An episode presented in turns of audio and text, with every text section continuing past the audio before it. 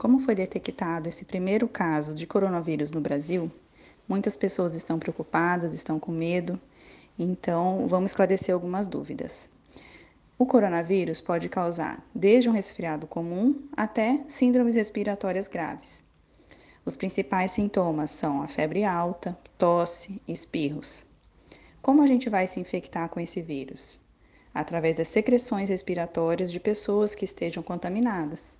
Então, a saliva, pelo beijo, a tosse, o espirro, um aperto de mão, um abraço, você pode entrar em contato com essa secreção. Então, como a gente evita o, o, a contaminação? Higienização das mãos, frequente.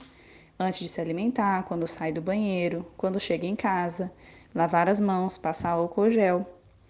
As mulheres, principalmente as gestantes, as parturientes, né, puérperas e lactantes, ter esse cuidado redobrado, evitar aglomerações de pessoas, evitar contato com pessoas febris ou com sintomas de infecção respiratória, evitar contato das mãos com olho, boca, nariz, são medidas efetivas para evitar a contaminação pelo coronavírus e outras infecções. Outra dúvida é se a gestante pode transmitir o coronavírus para o feto?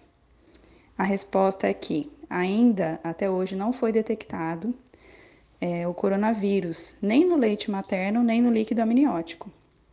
Ainda não há informações suficientes sobre a possibilidade dessa transmissão. E não há nenhum caso de um bebê que tenha nascido infectado com o coronavírus. A gente sempre orienta as mulheres que possam estar doentes com essa infecção respiratória e estiverem amamentando, higienizar as mãos sempre antes de entrar em contato com o bebê e, ao amamentar, usar máscaras para evitar o contato do bebê com as secreções respiratórias. Mas fora isso, os contatos do dia a dia, os cuidados do dia a dia que a gestante deve ter. Se alimentar bem, tomar as vitaminas, higienizar as mãos e evitar contato com pessoas doentes.